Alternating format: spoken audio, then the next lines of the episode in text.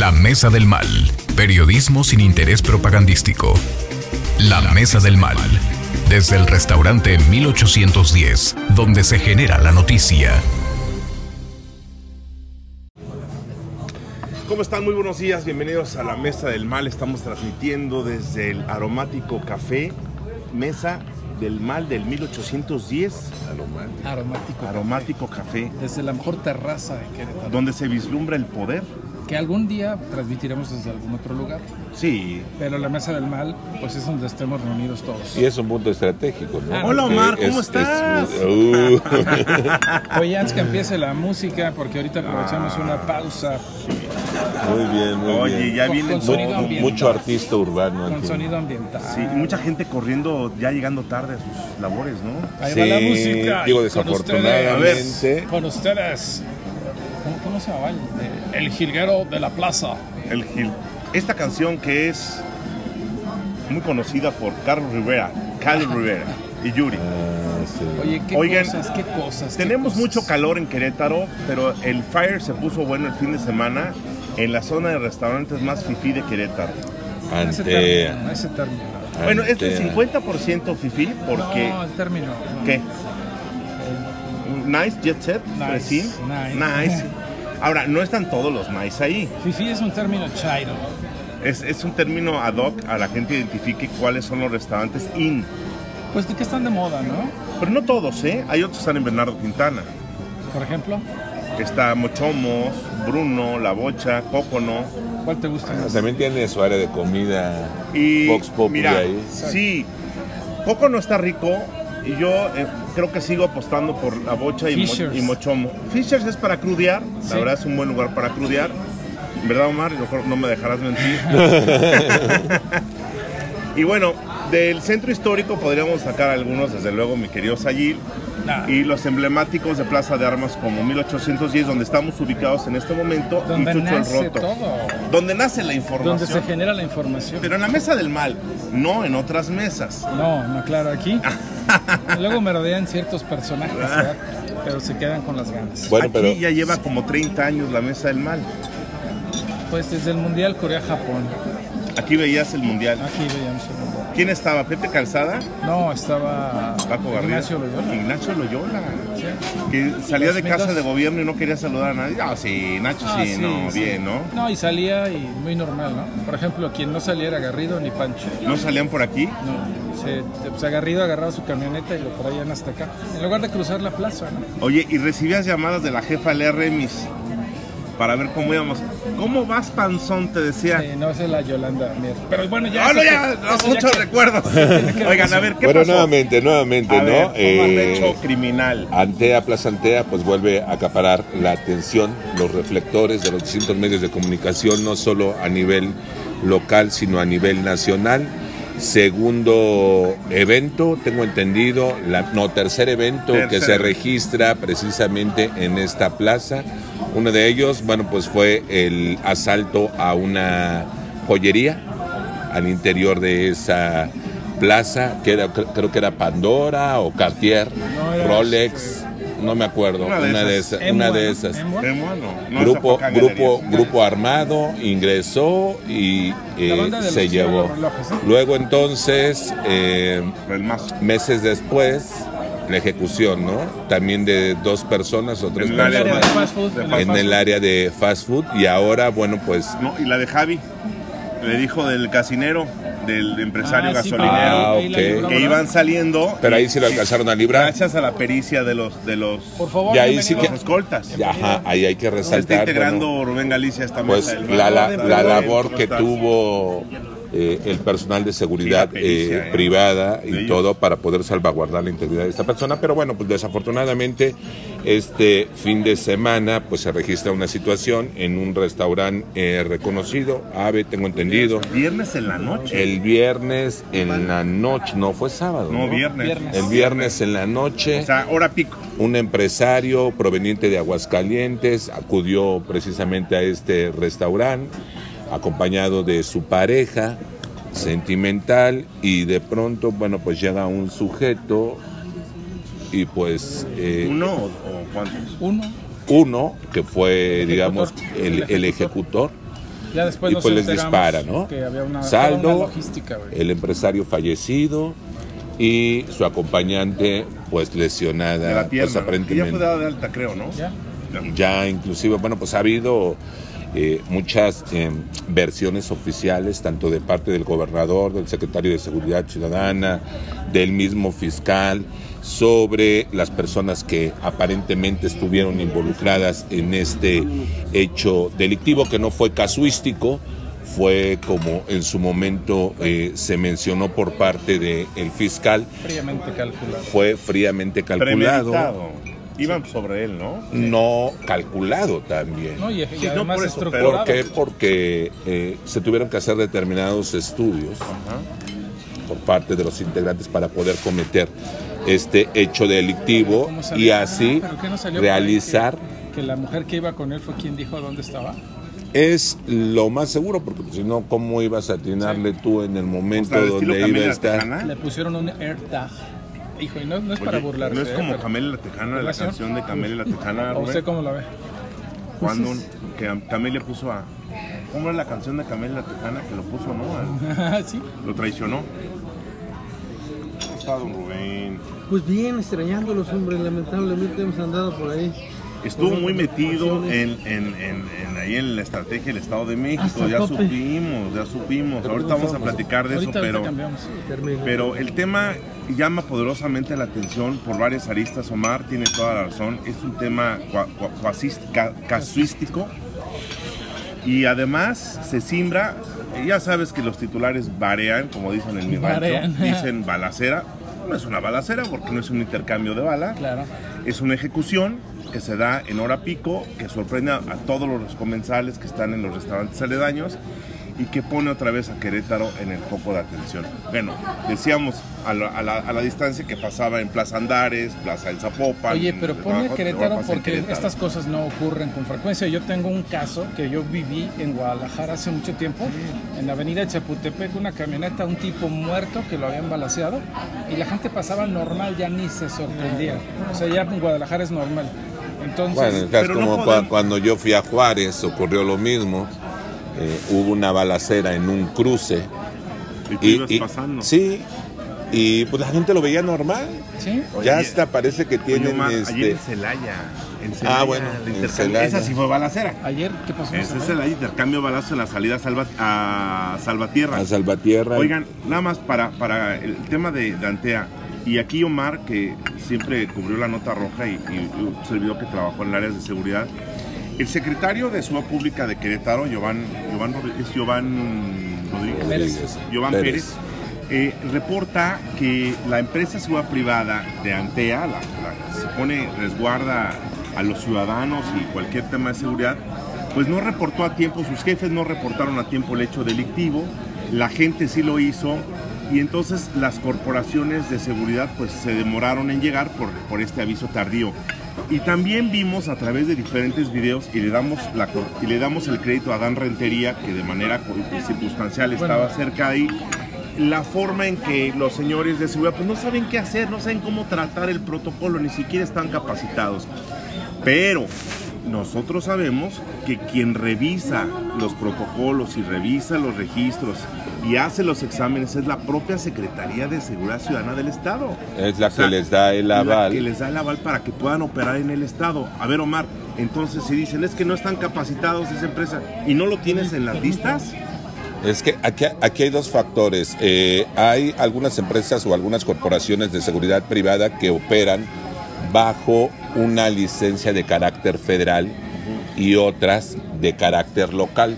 Sin embargo, de acuerdo a las modificaciones que hubo en materia de seguridad en la entidad, independientemente de que se contara con la licencia de operación de nivel federal, tenían que contar con la licencia Local, local, claro. porque de lo contrario no iban a poder operar aquí.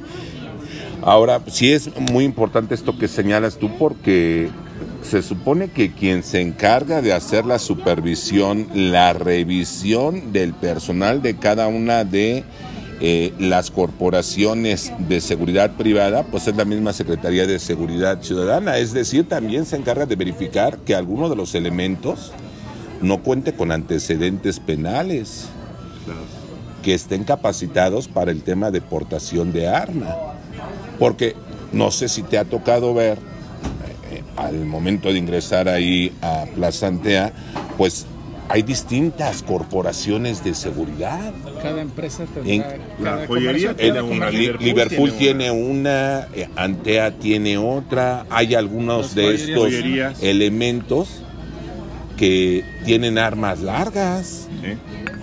Mi pregunta es, ¿estarán capacitados para poder hacer uso de las mismas en una situación de riesgo como la que se registró el pasado fin de semana? Tengo la percepción, no sé si tú te has de- detectado también en, en los trabajos periodísticos que, que realizas y en los recorridos por la ciudad en los diferentes condominios cuando vas a visitar a un familiar, un amigo, que la- las, los elementos de las empresas de seguridad privada no son de Querétaro. Ah, no, por Eh, supuesto que ¿Qué no. pasa con ese fenómeno, Omar? Eh, o sea, ¿qué, ¿por aquí- qué se da ese fenómeno? Independientemente de que la empresa cuente con el registro nacional, sus elementos de seguridad privada, es decir, los que están formando parte de la corporación, tendrían que estar registrados aquí. Y es decir, también se cuenta con el sistema de consulta de Plataforma México, en donde se verifica si cada uno de estos elementos policíacos cuenta o no con antecedentes penales.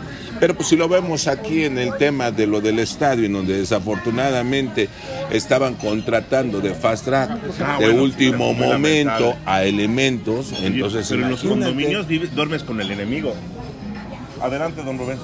Con lo que escucho, solamente un comentario fue totalmente ajeno a esto. Ajeno en el sentido de, de los protocolos y esta situación. Creo que hay un grave error de origen. El estar concesionando la seguridad.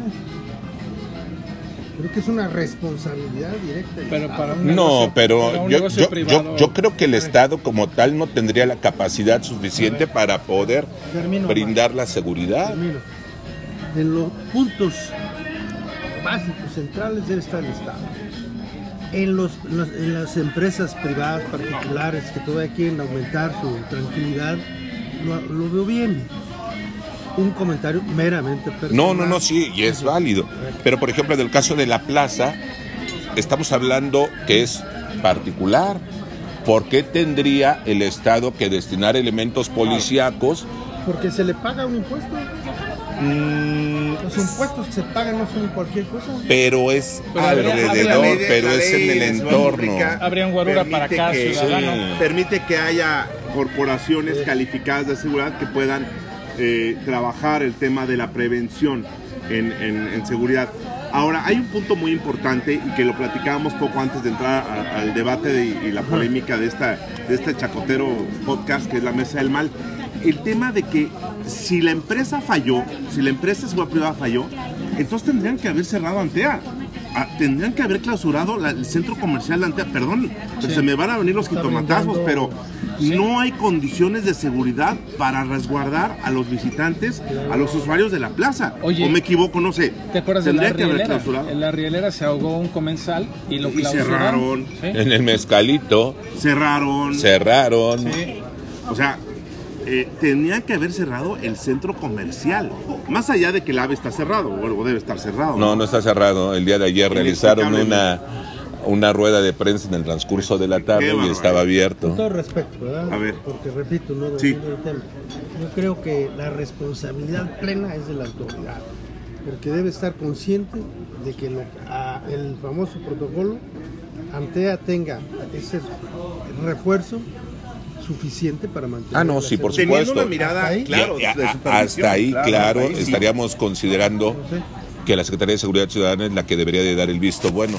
Pero fíjate que me llama también Sí. mucho la atención No, no, esta no, cuestión porque justamente hace unas cuantas semanas este, platicaba por, eh, con Mario Aguilar Becerril, él es el presidente de la Unión de Empresas de Seguridad en el Estado. Para que más o menos te des una idea, resulta que actualmente en Querétaro como tal hay 334 empresas de seguridad privadas vigentes. Vigentes. Es decir, estas empresas emplean a poco más de tres- 3.600 elementos de seguridad privada. No Y estoy, y estoy hablando que estos elementos que forman parte de esta eh, organización de empresas de seguridad privada, estaremos hablando que solamente el 5% cuenta con la autorización de portación de armas de fuego de uso exclusivo del no solamente. Omar para operar. Es decir, la mayoría de las empresas de seguridad privada en la entidad fungen, o en este caso los elementos, como administrativos. Es decir, son aquellos que se encargan en este caso de llenar una bitácora relacionado con los diferentes acontecimientos que pudieran registrarse, el paso y salida de mercancía, la revisión en este caso de el personal para que eh, pues se evite lo que es el robo hormiga, pero efectivamente, ¿qué pasa con esa capacitación? ¿Cómo actuar? Porque uno de los argumentos que siempre ha manejado en este caso la autoridad, no sé si es para su defensa, De que es que tarde. en ocasiones Sí. no se logra No dar con los responsables de cualquier hecho delictivo, porque lo, lo hemos visto justamente cuando cuentavientes han sido asaltados justamente al momento de realizar retiros de cualquier institución bancaria y entonces el argumento es que nos avisaron tarde, entonces no se pudieron eh, activar los protocolos para poder hacer el monitoreo, el rastreo a manera- través luego, de las... luego pasa también que dicen que, por ejemplo, en un asalto bancario, los gerentes dicen, bueno, si se llevaron un millón, que se lleven dos, y yo me clavo uno. Ah, sí, claro, Entonces bueno. por eso se tardan en dar el aviso. Y ahí está el Bueno, esas son, eh, esas son historias dignas de una de una revista policíaca. Sí, es sí, ahí. Pero no sí se llega a dar. Bueno, a ver, decían que las joyerías era para cobrar sus seguros, ¿se acuerdan cuando Sí. dijeron? Bueno, el tema es, no hay capacitación y no hay una verificación puntual de las empresas de seguridad privada y quedó otra vez manif- de manifiesto en la empresa que opera en la plaza comercial Antea. Así. ¿Y qué tenía que haber hecho la autoridad? Clausurar. Clausurar. Primero castigar a la empresa, ¿no? San- Sancionarla. Bueno, no clausurar, sino suspender. Suspender, perdón, suspender temporalmente la actividad. Por horas, por días, no lo sabemos. Pero sí para que se tomen las medidas necesarias y que la gente que acuda a esa plaza comercial se sienta segura. ¿No? Bueno, eso fue lo que ocurrió en Plaza Antea. Señores, estamos atravesando uno de los momentos con más calor, con altas temperaturas históricamente en la ciudad. Es un tema que muy recurrente. Antes de, entrar al calor del Estado de México, donde viene don Rubén Galicia, este, Es un paréntesis. es un paréntesis, es un breve paréntesis. Sí, güey, porque, ¿qué Porque tiene? la autoridad nos está diciendo conservadoramente que estamos llegando a 35 grados centígrados. 45 Y yo- en algunas entidades creo- vamos a llegar. Yo creo que está siendo muy Generoso. muy generoso Ahora sí con estas temperaturas protección civil. Porque Omar que ha vivido en latitudes este, extremadamente complicadas como Ciudad Juárez, donde estuvo Ah, viviendo, sí, ¿no? Ciudad Juárez. extraña. Allá vivido en San Luis Potosí en San Luis también, Potosí, en Real de güey. 14. Cuando estuvo a salto de mata Omar. Ah, ¿qué pasó? ayer- este, no hemos llegado, llegamos a más de 35 grados y es un hecho. O sea, los golpes de calor, se están retrasando las lluvias y Protección Civil nos está diciendo 35 grados, yo creo que estamos llegando a más de 40 grados en algunas zonas de Querétaro. Me refiero Las a la zonas del semidesierto, sí. claro. semidesierto y Jalpan de Serra. O sea, ¿cuánto va a durar esto? Es, es- Decían que una semana, ¿no? Dos pues, semanas se están retrasando aproximadamente. las lluvias y, y el calor les llega a los señores del Estado de México una reconfiguración política. Viene recién llegado don Rubén del Estado de México, donde nos podrá decir si hay una acta de defunción o no hay acta de defunción, como dicen muchos, Lástima que no vieron la cara que en el Estado de Rubén. México. Porque muchos dicen que está cerca del finally, del, del final, o es el resurgimiento de un nuevo movimiento revolucionario e institucional.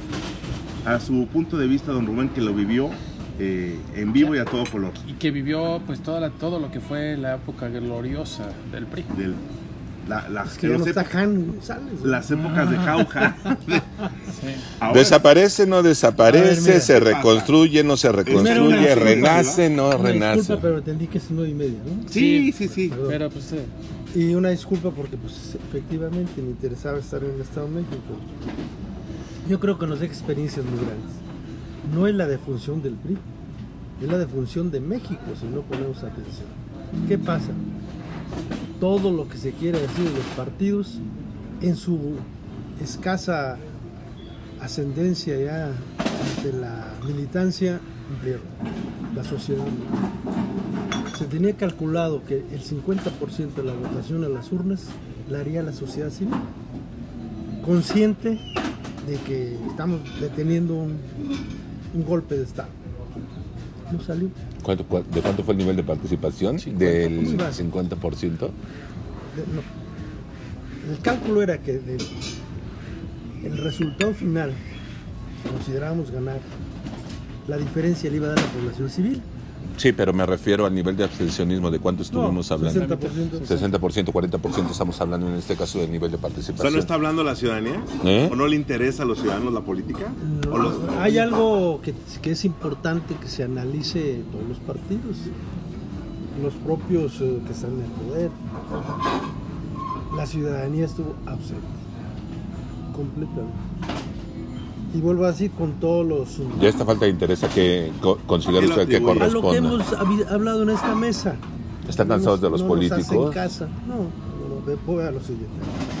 Yo creo que hablar de una alianza, una alianza que no tiene proyecto ni programa, es hacernos tontos solos.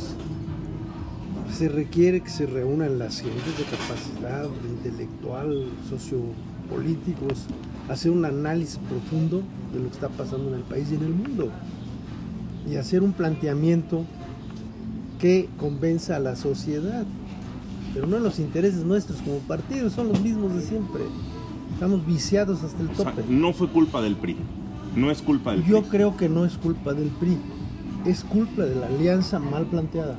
La ciudadanía no encontró por qué ir a votar por la alianza. O sea, no encuentra gallo en la oposición. O sea, entonces quiere decir que el camino libre, aquí en la mesa lo pongo, ¿está para el 24? Total. Para Morena. Como están las cosas en este momento, sí. Más Pues- fuerte que antes. Pero tenemos Sí, por no. ahí a Marcelo Ebrard que no se va a dejar. Y que ya ahorita pusieron unas reglas en donde no... Entre comillas, ¿no? Por eso... Sí, o sea, porque acuérdate que lo que se manejaba es que no inclusive pudie- pudiera Están salirse ya del actuando- partido para poderse... Están actuando con el libro que desempolvaron del PRI. Oye, que no se va a meter, no, porque ya se metió. Que no va a ¿Quién- tirar línea, ¿Quién no, porque ya la tiró. el PRI? ¿Quién destapaba en el PRI? El PRI, pero vamos, era el vocero. Son los Chaparro mismos. Es la ¿Sí misma dinámica que ¿Conoces al Morena, lo que hacía el PRI. Más burdo.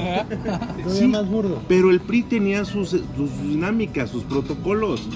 Y Morena lo está haciendo igualito. No, el presidente se mantendrá en la línea de no injerencia. Por favor, si ya se Por metió. favor. Yo creo que el- la problemática actual va más allá de los partidos.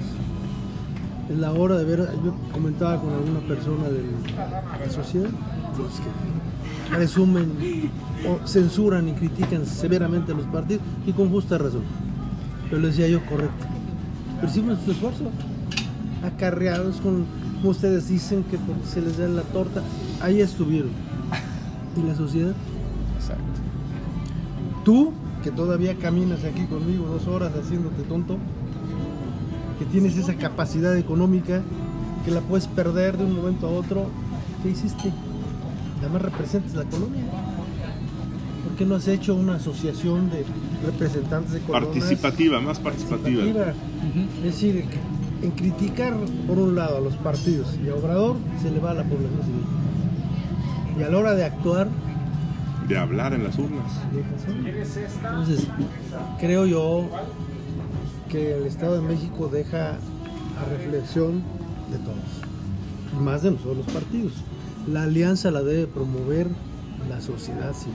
¿No hubo No, impugnaciones? ¿No? Digo, porque No. estuvieron circulando una serie de videos en donde aparentemente existe el acarreo, la compra de, Mira, de vamos a votos, pensar todos los vicios que, que conocemos. Vamos a pensar. y de los cuales también fueron partícipes, hay que decir. la No, no, diferencia no, fue no. muy grande entre Vuelvo a decir- Alejandra y Delfina. Aceptamos, yo acepto todos los vicios con que nos hemos manejado. Pero ahí estuvimos tratando de detener, de contener. Y honestamente que cumplió mejor dentro de la alianza fue el PRI. Si checas estadísticas. Oigan, entonces pregunto en la mesa. En, El- la, el- interno el- como partido. Eh, en, la- en tema presidencial, estamos hablando que el foco de atención debe estar en las mal llamadas corcholatas. Me, me choca ese nombre. A mí también, a mí también. Ese adjetivo. Pero el tema botellas. presidencial, y les, les pregunto aquí en la mesa, debe estar en la dinámica de estos aspirantes que estuvieron en la reunión de unidad de Morena, quién deberá ser el que sea el próximo presidente o, o presidenta de la República. ¿Será de ahí? O sea, la discusión será ahí o enfrente en la oposición habrá una, habrá una excepción o ya está cantado casi casi el tiro. No, pues yo creo que ya está cantado. que está cantado. O sea, ahí será Sí. quien salga será el presidente de la República, Claro, sí. Omar, Sí, por supuesto. don Ah. Rubén.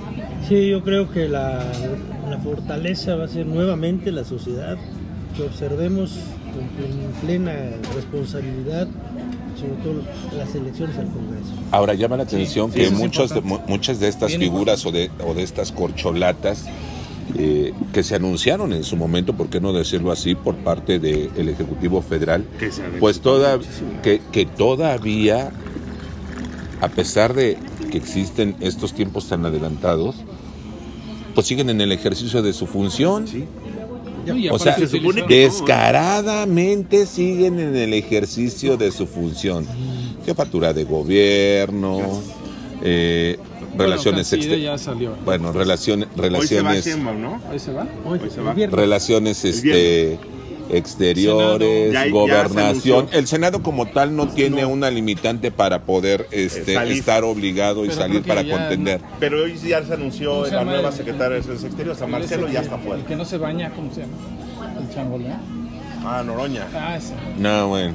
Fernando Noroña que sigue siendo Partido del Trabajo. Pero, se, Pero bueno, a- Velasco a- del Verde. aque- aquellos que fungen como representantes populares no están obligados a separarse en este caso Mira, de los del cargo. de ellos Piden licencia, clara. ¿no? Nada más. Mm, No necesariamente pueden realizar campaña porque no afecta. Y regresan a. Ah, exactamente, cultura. porque no manejan ningún tipo de programa de carácter social, como, pues en este caso, ajá. Una vez, una vez avalado por esta mesa de que en ese grupo será quien abandere la presidencia de la República, ahora les quiero preguntar, como moderador de esta humilde mesa del mal, ¿quién sería y cuál será- sería la misma línea de López Obrador? ¿Seguiría la misma línea o ya habrá un cambio de estilo de gobernar? Si Depende de la Claudia- corcholata. A ver, Mau. Claudia, sí. Claudia tiene su rueda de prensa diario, pega diario, golpea diario y ahora peor porque como es mujer no se le va a poder decir nada porque va a ser violencia política de género. Pero mientras a la ministra Piña ahí sí le pueden pegar lo que quieran y no es violencia política de Lo- género. lo mismo Mi ocu- esperanza es que ocurriría con Marcelo. Augusto. Mi esperanza sería que fuera Marcelo Ebrard, el presidente, porque él es una persona que se ve que es gente del mundo, que entiende la política y que en un debate no le dirían, es que tú no entiendes cómo funciona el mundo, Andrés Manuel, como se lo dijo Ricardo.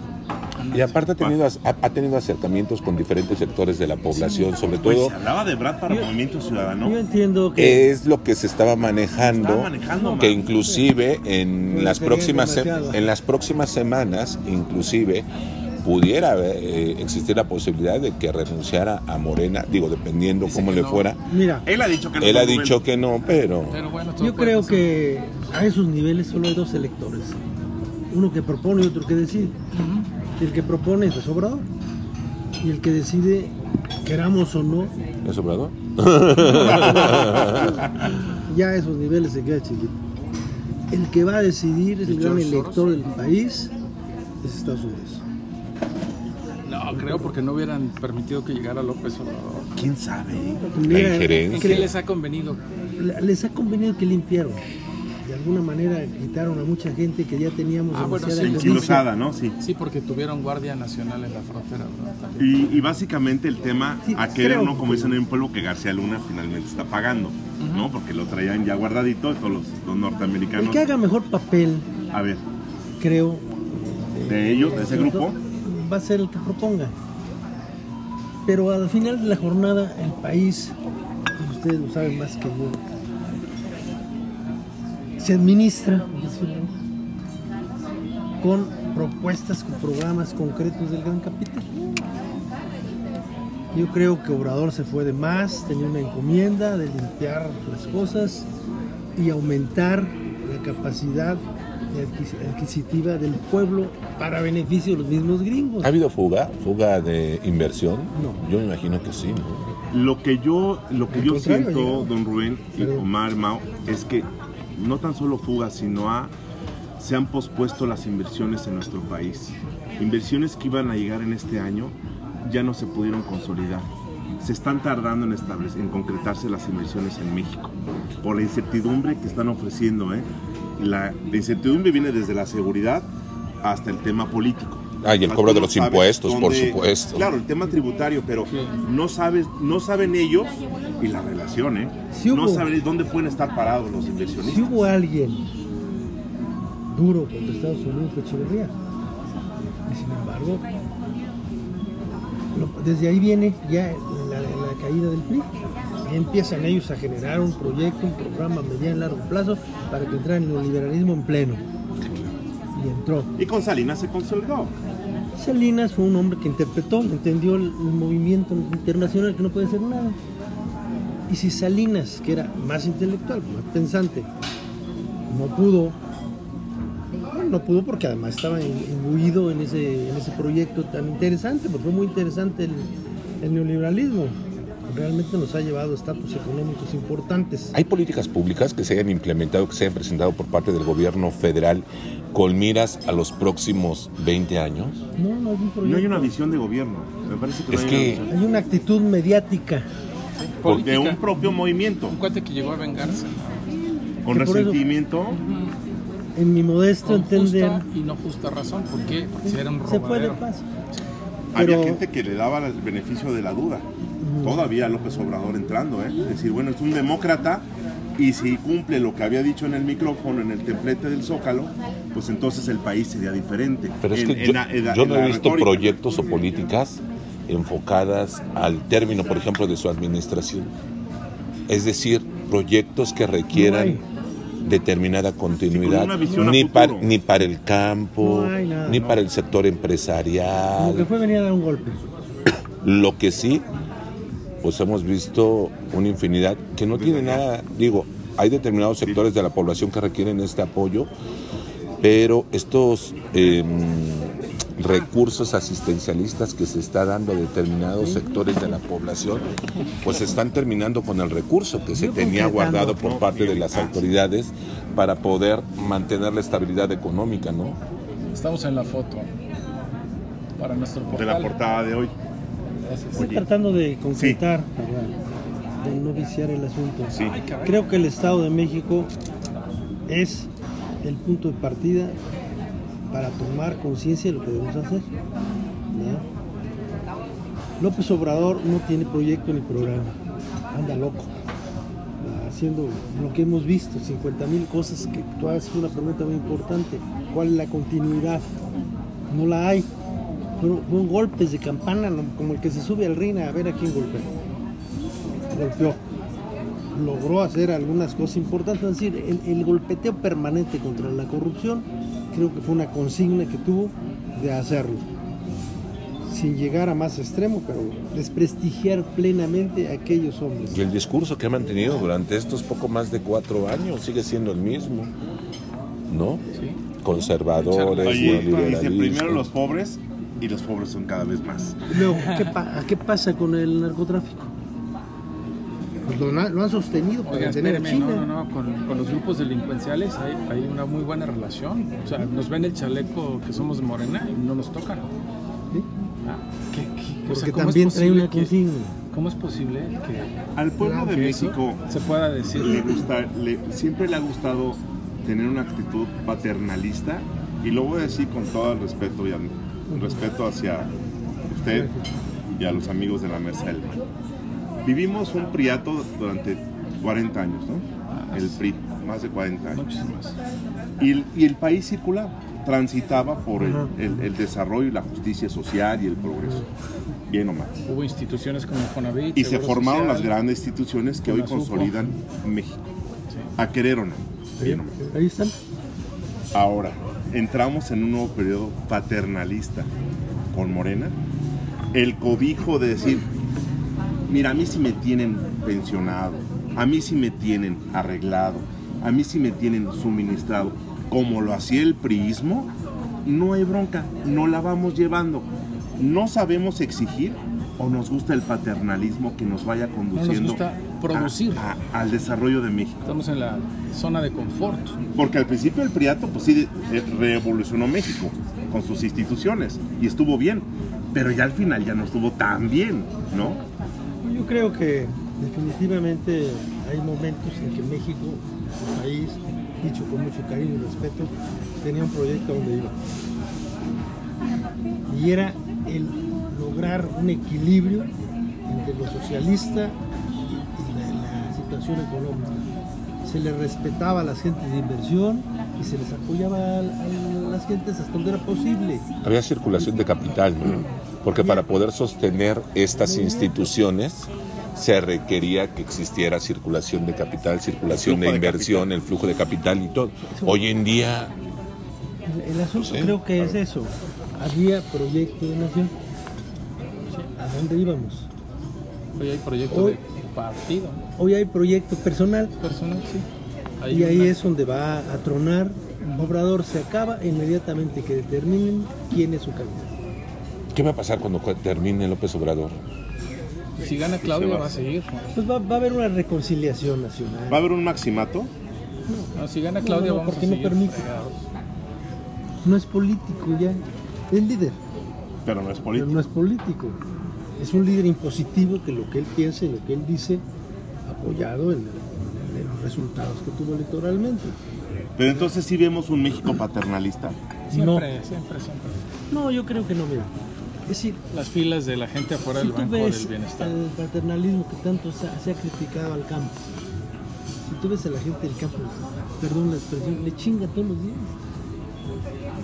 Lo poco que queda del campo, los campesinos están en el campo, Ahorita va a haber una muestra importantísima. La líder nacional de la CNC ha captado muy bien esto de que, bueno, hay ya recursos para hacer tales cosas, vamos a hacerlo. A lo mejor no con la capacidad económica, pero sí de fuerza de trabajo. Con la fuerza de trabajo de la CNC rebasamos cualquier acción de, de la federación. Y la prueba la va a dar en unos días más. Posiblemente se arranque aquí. La intención es arrancar 500 mil tractores a trabajar diario en beneficio del, agua, del, del rescate del agua. Saben, son 500 mil tractores, que no es la maquinaria adecuada. Pero es lo que tenemos. En las cuchillas aún de corral, con que le bajemos 20, 30 centímetros a cada bordo cada año, es un rescate importantísimo.